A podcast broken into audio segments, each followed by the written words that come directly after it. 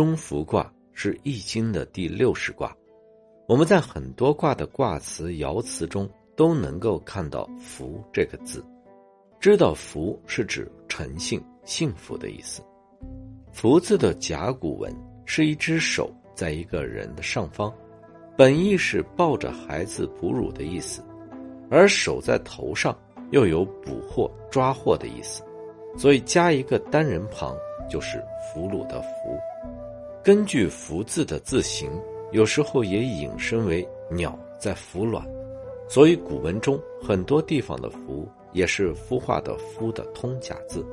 鸟孵卵都是趴在卵上，所以后来孵化的“孵”是在“福”字边加上一个羽毛的“羽”，加上三点水就是趴在水面上，也就是浮沉的“浮”。孵化的过程通常时间都很精准，诚不欺我。所以，慢慢的也引申为诚信的意思，在《易经》中，绝大多数都是取诚信的含义。中孚，中就是我们常说的要直中守正，不偏不倚。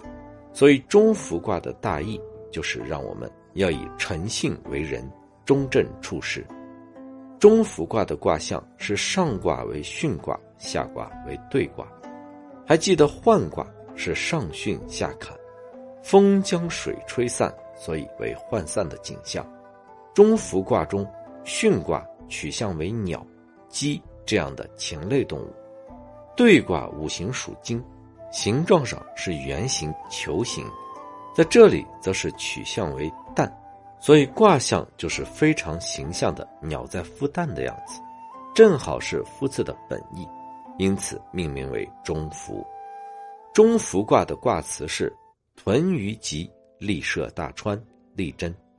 在古时候，黄河、长江都有一种鱼，长得好像水中的猪一样，所以叫做豚。据说，每当在固定的季节，江面起风的时候，就能看到江豚在水面上追逐着风势游弋，看上去就好像是在上下礼拜，所以江豚又叫做拜江猪。到今天，长江流域还管江豚叫做江猪，有的地方管海豚也叫做江猪。而古人认为豚鱼愚笨，都能够感应到风季到来而朝拜，这就是诚信所致，因此大吉，有利于建功立业。诚信一直都是我们中华民族大力提倡的传统美德，以诚相交，诚信待人。其实也是人与人之间最低的沟通相处成本。如果人人都能言而有信，那么就不需要什么契约，也可以省去很多纠纷。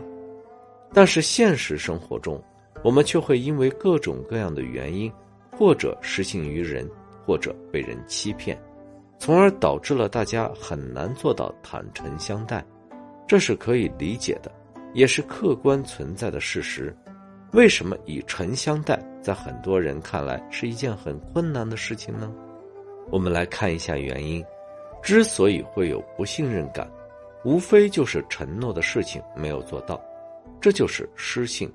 抛开恶意的欺诈不看，大多数情况下，还是因为沟通障碍，没有把双方的目标谈清楚，这就导致在交付结果的时候，张三认为李四说话不算数。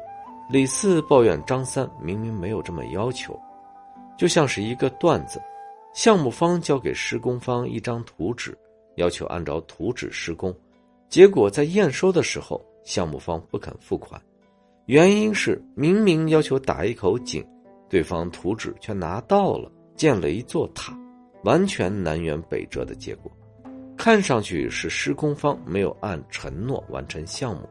但本质的问题就是沟通的原因，再有就是风险意识不强、经验不足，对自己的处境判断失误，导致无力去完成诺言。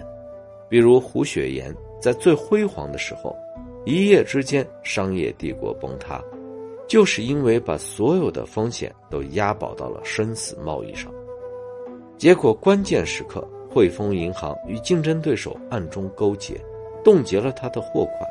导致他无力支付货款，资金链断裂，一败涂地。遭遇这样的变故，自然无法再去履约。生活中很多朋友就容易因此而失信，比如借款炒股做生意，可是判断失误后，生意失败，资不抵债，无力偿还朋友的借款，被迫失信。这种情况也是比比皆是。所以，适度的承诺要建立在坚实可靠的基础之上，尽量不要把自己置于险境，别总是玩心跳。诚信能够让一个人的路越走越宽，但是有时候被迫失信也是无奈之举。谁都知道一言九鼎、一诺千金的可贵，但是生活中充满了各种意外和不幸。如果条件允许，我相信没有人愿意失信于人。毕竟撒谎也是一件很辛苦的事情，那么我们应当如何维护自己的信誉，避免失信？在迫不得已失信的情况下，又当如何维护我们的信誉呢？下一章我们就来继续学习诚信的智慧。